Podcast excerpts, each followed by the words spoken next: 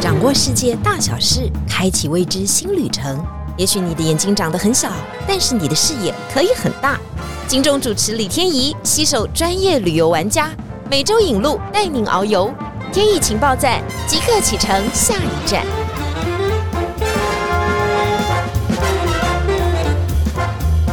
疫情报站，你说赞不赞？欢迎大家来到节目现场。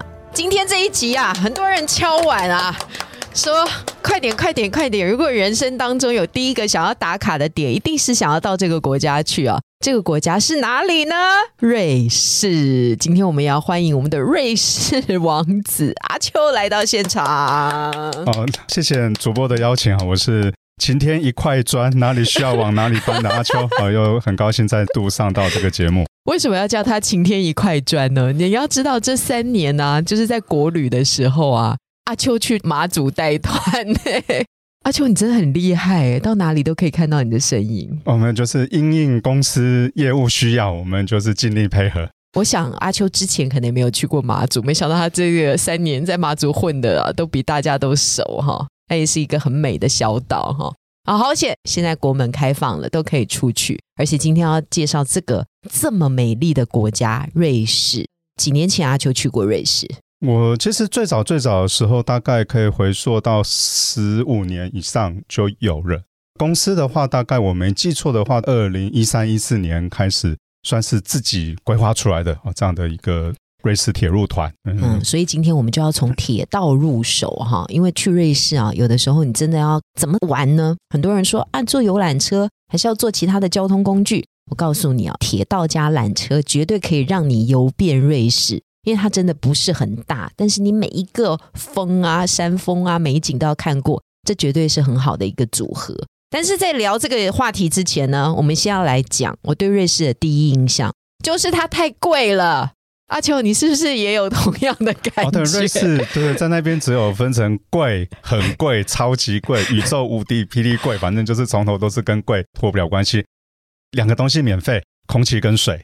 啊，所以水就是拼命喝，就对。对对对，那个水的喝法是说哈，开水龙头就可以接来喝，对不对？要突破心理的障碍。阿秋那天跟我讲说，在厕所里面你也要打开水龙头，可以咕噜咕噜喝，不要有心理障碍。那个厕所里面的水也是干净的。没错没错，嗯，反正就是要带一个很大的一个水壶，然后就把它装满。为什么很贵呢？我们之前出差去瑞士的时候啊，公司虽然给我们差旅费啊，但是各位知道吗？他一个大麦克。四百块台币耶，四百块，那个吃完以后就觉得天啊都没有 feel，天气又有点冷。疫情后可能会四百五，我觉得。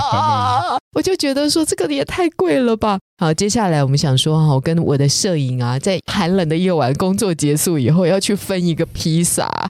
那个披萨送上来，我们觉得终于要花兜里的钱，花了六百块。要买一个披萨，拍谁啊？送来的时候啊，这个就是我们两只手掌合起来的那个小圆形哦，就跟台湾菠萝面包那个大小，再大一点点，六百块台币，这怎么活？好了，今天我们要从这个非常开心的开场。所以呢，我们必须问阿秋，是不是到瑞士去玩跟团是一个最好的玩法？呃，应该是是说，就是全世界的旅游，我必须讲，是说按照跟团的规格，您自己去自助旅行的话，一定会比较贵。对，这是同时，因为毕竟来讲，就是你用量去压价格嘛，啊，你自己当然你自己单独出去玩就没有这样的量，自然就不会有那样的价格。啊，那所以是说，其实有些当然各有所好，每种就是自助旅行或是跟团，都是一种不同的旅游的一个方式。所以我觉得没有什么对错或是好坏的问题，是哪样最适合你，就跟着去。好啦，出发之前一定要垫垫荷包哈。如果那个没有存够很多的钱，千万不要贸然的 去瑞士自助旅行，因为每天都会有吃不饱的感觉。但跟团又是一个完全不一样的体验。我们今天就要来好好说一下。瑞士的铁道行程啊，这趟行程我们大概可以坐几种不一样的铁道呢？可不可以跟我们讲一下？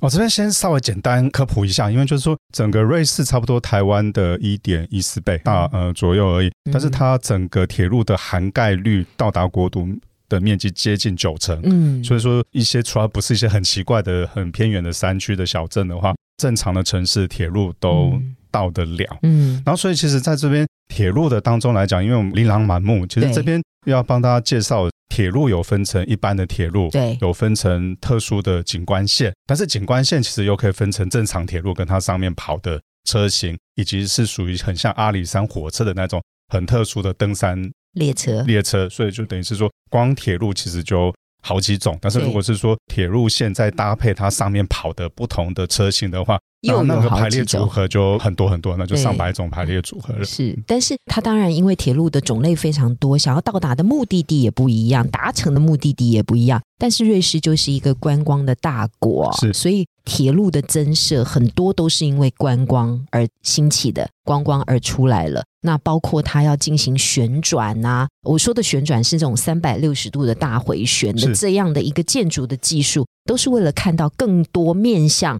不同的美景而发生的。这个只是其中的一部分。因为铁道最终的目的，你可能要到达那个山顶上，有的时候建筑技术恐怕没有办法到达山顶，所以我们就要转换另外一种工具。是所以铁道搭缆车没错，是不是嗯当地很流行的一些方式？这个部分可以请秋哥跟我们讲一下。哦，因为他讲就是说，当然缆车会是最快的，因为比如是说你动辄要上到两千甚至三千公尺以上的，那铁路其实是当然在目前人类的技术上。确实有它的困难度存在，所以另外一种衍生出来的东西，我们就称之为缆车。而缆车就等于是一口气就可以帮你瞬间提升大概五百、一千公尺，都算是举手之劳，都很容易办得到的事情。所以很多的我们在这一趟的铁道搭配行程当中，很多都是我们坐了一段铁道以后换乘缆车而到达我们的目的地，这是一个非常有趣的对，是组的，没错合式的方嗯式。那接下来大家就会想问哦，如果说好，我今天是真的想要自己去玩哈，有点像是日本啊，我们通常会买一个 pass，我们就可以去玩好多好多天嘛哈。那就是跳到哪里就到哪里去，就是通行无阻。在瑞士也是这样的玩法吗？嗯还是它必须有其他不一样的思考方式？哦，是不用，它其实也等于是简单说一个 pass 在手，你基本上也是百分之我觉得七成以上的路，嗯就等于是说在城市里跑，而不是特殊景点的、嗯都可以通用了。它我们称为 Swiss Pass，就是嗯瑞士火车通行券。嗯然后其实它有不同的一个选项，比如是说是连续天，嗯然后有什么三天、八天、十五天，嗯或者是说任选嗯一个月之内，你可以选你自己想要搭火车的那一天，把日期填上去嗯都可以了。所以它提供的也算是相当完善的一个票券种类。但是你如果要到达特殊山峰，像少女峰的票，是不是就要另外的购对，买？另外买。但是如果搭配它这样的旅游通行券的话，嗯会有一定程度的一个折扣。嗯，好了，现在就跟大家先介绍一下简略的这个瑞士的铁道啊。但是这么丰富的铁道行程当中啊，我们先介绍一个目的地哈。这个目的地啊，是大家都很想去的目的地，因为它是瑞士的圣山吧。它那个尖尖的样子呢？你说它是肉粽吗？对，没错，那我们都习惯是叫它粽好子。我们就来讲这个马特洪峰哈。我们应该是怎么样形容这个山呢？其实简单来讲，两个字：山王。它就是山里面的王者山，里面的王，然后也绝对名副其实。就是到现场看到他的时候，只要他不是躲在云层里面，他愿意露脸。然后有时候这个王爷嘛比较害羞啦，就跟董事长一样，董事长有时候也挺害羞的，所以他愿意出来的时候，确实有那样，真的是名副其实啊。大家可以去搜寻一下那个图片啊、当这个太阳升起的时候，照在山峰，在所有景观视野都非常好的情况之下呢，你就发觉那个尖端呢，就好像覆盖了。呃，黄金色一样，因为它很尖嘛，所以就像一个肉粽，有没有？肉粽呢，就从小的呢，慢慢慢慢慢慢，因为太阳光越照越大呢，就变成一颗大的黄金肉粽。这个是秋哥的形容，因为他给我的提纲就说，嗯，那我们要一窥黄金肉粽。我说啊，为什么瑞士有卖肉粽？原来是对马特洪峰的介绍。马特洪峰高度四千四百七十八公尺，是一个四面的锥体啊，分别呢面向了东南西北，每一个都非常的陡峭啊。中间发生过雪崩啊，然后把更多的积雪再往山下推啊，各式各样的状况都会发生。但是接下来的问题是我们坐铁道可以上去马特洪峰吗？啊，基本上不行，铁路不行，就是等于是说很多。其实我有看一些旅游商品，都边写说我们会去哪里，会去哪里，不是很精确，应该是是说我们会从远到近都看得到这个山峰，而不是登山。要登到马特洪峰的话，就必须参加专业的登山行程，登登山行程，但你个人的装备体能的训练各方面来讲，都必须要充足。一般旅客，老实讲，就是包括领队，大概也不太容易上得去。懂懂懂，这还是要专业的。但是我们坐铁道可以到哪里去，而转换它其他的行程吗？哦，因为它这边就是说，刚好在马特洪峰的山脚下，有个我们称为策马特呃的这么一个城市。对。然后它这城市其实当初来讲，就是依傍着这个，就是说马特洪峰而生存。然后现在来说，其实就是真的是靠它赚进，就是大把大把的一个观光财，对对钞票。嗯。然后他在那边其实设计的很完善，它总共会有主要三个的一个旅游路线，然后它可以从不同的角度去欣赏马特洪峰。嗯，可以帮我们介绍一下这三种我们可以去欣赏马克洪峰的这三条不一样的路径吗？呃，没问题。那么就我们从离它最近的，我们称之为冰川天堂，叫 Glacier Paradise，然后那边。其实的话，就有机会搭到大概三到四段的缆车，哦，用缆车这样的方式上然后缆车就是现在补充一下，是缆车有很多种，我们可以分成循环缆车或是定点缆车，然后这当中又分成大、中、小，又有不同的一个形状。所谓的循环缆车，就像我们的猫缆一样，它就会一直开，一直开，然后我们只是人到，然后空车进来，我们人就跳上去，它就会帮我们载走。然后定点的时候，就是它会有那一种，就是时间固定，比如说每十五分钟发一次的，那那叫定点。定点缆车。对对对，这是主要是这两种。但是他们定点缆车跟循环缆车，他们又做了很多的变化。有些是屋顶可以开，你可以跑到屋顶上面去看沿途的风光啊，或是说他们又发明另外一种叫做。水晶缆车就是底下给你镂空，哎，这个跟猫缆也很像，就是要额外付费，然后镂空的，开发出很多很多种。然后在冰川天堂这条路，最主要就会是以缆车、大缆车搭配小缆车为主的。然后因为它的整个距离来讲，是离马特洪峰算是。相对最近的地方，对对，所以那边可以看天堂啊。然后另外一个大家可能比较不熟悉的叫做五湖践行，它叫 Sanak 哦，那是另外一个。然后那边比较特殊，就是我们从策马特是要坐一段在山洞里的斜体车，就是它整个车子是斜的，对对对。然后大概搭个五分钟，就会把你送到将近好几百公尺高的地方。然后从那边来讲，就可以去五湖践行，然后也一样有缆车的搭配，只不过是说那个缆车因为在疫情前其实他一直在修，其实我有好几年没上去了。不过那边可以说是最远的一个距离啊，你一样还是可以看到，就是漏的的漏钟在那边。然后再来最后一个我要介绍，就是说大家最出名诶，大部分到策马特一定会去的，就是他所谓的 Gona Great 的登山火车上去，然后他就会等于是从策马特沿途一直开开开开到三千一百公尺，然后那边也会有个观景台，观景台加饭店加餐厅都会有。包括我们的公司在内，都会有时候固定，就是一年当中可能要看我们能请到的，因为他那边的房间数很少，所以要用抢的，大家可以抢到个两团三团。哇，有的时候还可以住到三千一，对，还可以住到三千一。然后那个火车最著名的，倒不是说呃，除了坐火车很漂亮之外，它还有一个最出名的就是在湖里面的倒影。你是说马特洪峰的倒影在那个三千一的那个？对，往下面走一站，往下面走一站，那边就是 Revive 那边就可以看得到它整个倒影。然后，所以是呃，大家最著名的景点啊，其实就是在那里。所以你要接近马特洪峰，有这三种方式，大家听明白没？听清楚没有？三千一哦，我知道很多人哦，在前一年他宣布的时候，就很多人开抢。但那个真的不一定抢得到，对，不一定抢到。他现在非常 比较机会技术性更难，哦，比较因为你们需要的房间数可能比较多哈。但是大家都在抢这个三千一。呃，我们为什么要把这一段讲的非常的仔细？因为马特洪峰啊，是很多人觉得一定要去打卡的一个景点。瑞士就是两座山嘛，啊，一个就是马特洪峰嘛，另外一个就是少女峰。少女峰在下集的当中我们会介绍给大家。所以你要接近马特洪峰，用这三种方式。是是最好的。对，其实，在策马特三层里面来讲，因为它算是一个无烟呃三层，就是里面的汽车是不准用汽油的，全部都是电动车。所以，其实只要是天气好的情况之下，基本上在正上面走，大概就都看得到。只要你不要是背对着它的情况之下。但是要看到马特洪峰的那颗肉粽，是不是人品也要很好？有的时候天气真的很不好，在住那里住了两三天，也不一定能够看到啊。对对对，所以就就其实说，有时候在行程设计上面，很多人都大概只能留个两天，但是以公司目前的行程来讲，有特别留了三天，连续三天去换它一次日出，我觉得这样的比例应该算是合理的啊。如果说还看不到怎么办？欢迎再次参加。好了，我们来介绍一下策马特，因为刚刚阿秋有讲到说，策马特就是依照马特洪峰而。兴起的一个城市。那瑞士就是一个非常崇尚这种洁净啊、空气啊、水源的一个城市，而策马特应该是首中之选呢。很早很早以前呢，他们都是禁止燃油汽车。上路的，所以呼吸起来那空气就特别的清新。街道上的车辆呢，几乎都是电动的方式哦，甚至还有马车。呃，有马车可以搭。嗯，因为它城市不大嘛，对不对？所以有马车在那个地方。如果你再穿上中古世纪的服装，有没有？你就是公主或王子，就可以在那个地方游走哈。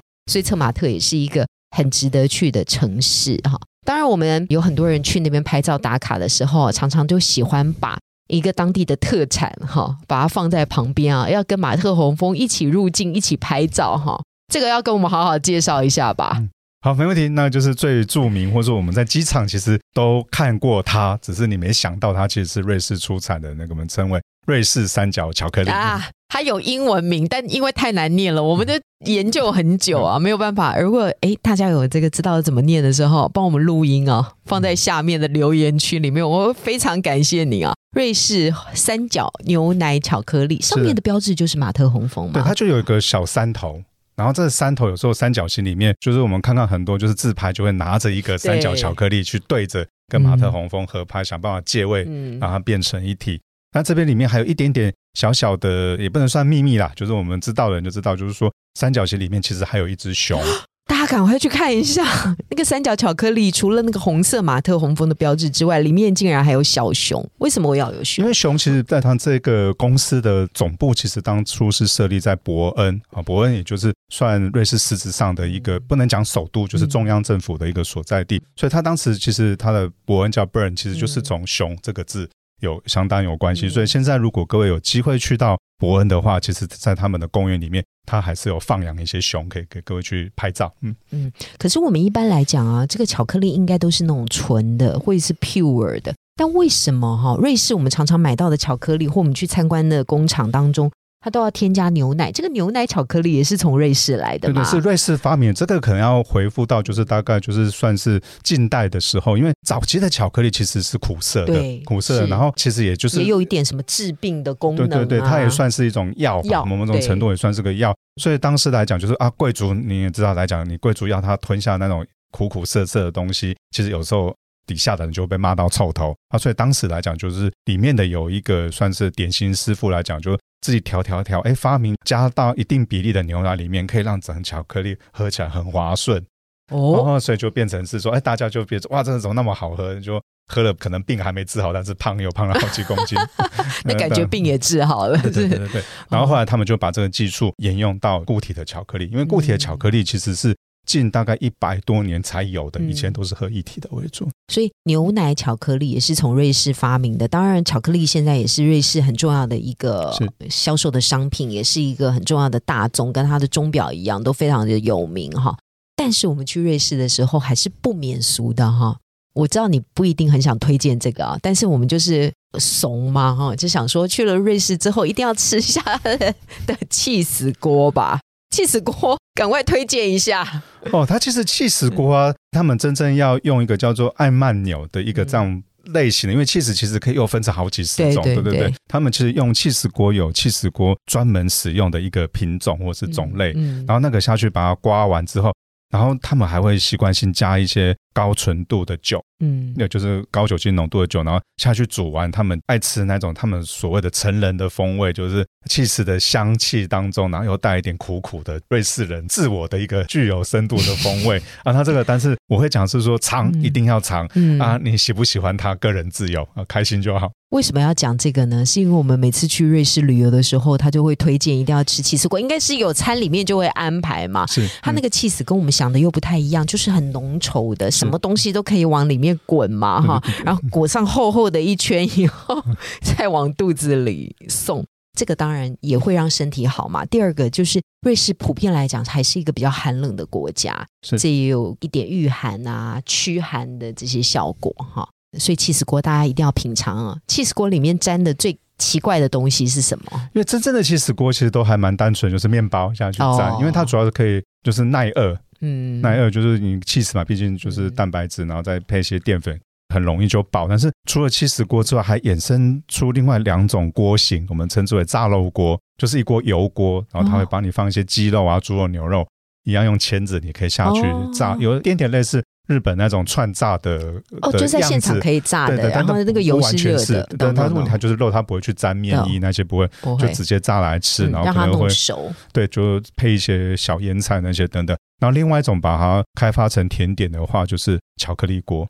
就是你可以用一些，比如说草莓、香蕉啊，或甚至奇异果、苹果这一类的，然后去蘸巧克力锅这样吃。这个都从气死锅斜杠出来的。是的。其实我们这一集还是要讲铁道，但我们突然又讲到了吃的。在这一集的最后，我们要介绍一个非常特别的铁道。但是阿秋说，其实这个铁道比较一般哦，但是它也是一个算是呃瑞士很重要的一个经济命脉，就是这一个黄金的铁道，黄金列车吗。是是。这一段路程，我们到底可以看到什么呢？应该是在瑞士的地图的左下部，你可以看到一个比较长的，是感觉比较平坦的黄金铁道。就是他们这边其实瑞士还蛮有趣的事情，就是黄金列车看不到黄金，然后接下来冰河列车看不到冰河，就是他们的一个情形。然后黄金列车它的主要的一个由来是。因为它是经过他们的葡萄酒的一个产区，然后以往来讲，酒其实是一个重要的经济高单价的一个经济产品啊，所以等于是说它经过葡萄酒产区，然后那边很赚钱，然后它是从德语区延伸到法语区，啊日内瓦那边就是从留森一直到日内瓦那边过去的。所以会因而取名做黄金列车啊。不过这边来说，就是既然主播都已经放球出来了，我就顺便再说明一下，就是说景观线跟景观列车其实是两个不一样的。我举一个例来讲，台湾我们自己的铁路来讲，有南回铁路，但是南回铁路上面你有可能跑普悠马，有可能跑泰鲁格、自强、复兴、举光这些等等的。所以在黄金列车上面跑的车种也会有很多种，然后它当然有针对观光客发明的，或是说特别是为他们开发的一个叫做景观列车。然后景观列车多数最大的特色可能外形或是内装有点不一样，但是它最大的特色就等于是它会开两百七十度的玻璃，所以等于是说你头左右两边其实都是玻璃，你看得到，但是会有一些些很凉啦，但是基本上就是让你去欣赏外面的风景，然后。我们很可爱的台湾人也在那边创造出一个台湾的奇迹 啊，就是在车厢里面撑伞啊，特别是夏天的时候，就伞就给你撑起来了。因为有时候真的还蛮刺眼的。然后这个还不打紧，就台湾人撑完之后，后来日本人看看，日本人也开始撑伞哦，就觉得撑伞真是一个不错的一个。欧洲人问起来的时候，说你是哪里人，就说是日本人；日本人就说哦我们是台湾人。对对，然后最后两个人都讲，就是我们是韩国人，因为什么都是韩国的。所以你说两百七十度就有点像开天窗那个感觉，是发生在黄金列车上面会有，还是每一段铁路上面都会有？多数的景观列车都会是用两百七十度的方式来进行，啊，就主要是让你可以，就是等于是概念是说让你无死角的可以欣赏全部的风景。如果你是铁道迷的话，一定会很向往哈，要去看这样的列车，因为它太有趣了。两百七十度大视角的视窗，很晒的时候你该怎么办？防晒擦厚一点，戴个帽子啊！所以在火车里面戴帽子、撑伞还会出现。怎么吃啊？它的火车列车当中是发餐盒吗？还是它是也是有这种可以有餐车的部分？哦，有，就是等于是针对比较长的，比如说冰河列车，它会在上面。如果您呃愿意事先预定的话，它是有公餐的。然后公餐的东西来讲，都会是以当地本地食材为主，所以当然吃起来健康。我不敢说口味来讲，大家会多适合，因为毕竟。这种纬度比较高，嗯又是内陆地区来讲，通常一定会比较咸啊。对于台湾人的口味会比较咸，但是我是觉得也可以再尝一次啊。虽然那一餐吃下来大概也是一千五起跳，但是你说一千五台币啊，吓死我！我想说哦，没有，所以还是可以尝一尝了。反正就难得来都来了，就花吧。好，如果用这个列车的时间来计算的话，最长的那一段是发生在冰河列车嘛？因为列车会将近七个到七个半。在下一集的节目当中，我们就要好好跟大家来聊一下这个冰河列车哈。冰河列车看不到冰河，那我们到底要看什么呢？它的时间又比较长哈。记得我们以前曾经坐过那个西伯利亚大铁路的时候啊，它是一个非常长的，大概要做到八天七夜左右的时间。它中间就有一些运输补给站哈，然后有点像这种游轮的方式哦。它的主厨还会下到那个城市去采买一下当地的蔬果、当地的一些农畜产品，然后再放回车上，然后进行烹饪。当然是要八天七夜才会有这样的配备。在瑞士不用哈，最长的就七个小时的冰河列车，黄金列车呢，大概会坐多久？那其实大家都是一段一段，可能就是等于是说，因为那个只是做一个的体验一下，甚至来讲不会到那么晚，就可能坐一段一个小时。它偶尔会有那种复古车厢，只是让你去复古车厢去开心一下，拍拍照就可以下车。嗯，有的时候我们就没办法哈，等到那一个很特殊的车厢啊，我们就是要去体验就好了哈。所以这个团体的行程当中的安排啊，有时候我们就会依照时间上面最适宜的时间。然后去搓到最对的车子，但是要去这个瑞士呢，除了好山好水好地方之外，你要了解瑞士的工艺技术哈，它会在山与山之间做不同的连接，甚至所有的列车可以登高攀爬，在街道缆车，这环环相扣。人家是在一百多年前就已经有了这样的技术跟这样的想法，是真的是非常非常的难。因为像他们国铁，好像我记得没错，大概。陆陆续一九零二到零四年，就陆陆续续已经有这样开始在经营了。不过这个来讲也要稍微讲一下，就因为毕竟居里夫人发明那个沥青，其实也是在比较后段说，所以铁路其实是会比柏油路是先发明出来，所以是加上是说铁路整个运量各方面还是会比陆运好一些，乘坐感当然也舒服一些哈。在下一集的《天意情报三》当中，我们持续请阿秋来再跟我们聊一下瑞士的铁道行，还有到瑞士到底应该还可以怎么玩。下一次看到肉粽的时候，也欢迎大家继续想起马特洪峰，这是一个非常有趣的连接，也要记得买瑞士的三角巧克力哦。而如果大家喜欢这一集的话，也欢迎分享。同时下面有留言栏，也可以留言，想要知道瑞士更多，相信阿秋都一定会回答各位的。谢谢谢谢阿秋今天来到现场，天意情报站，你说在不在？在，拜拜，拜拜。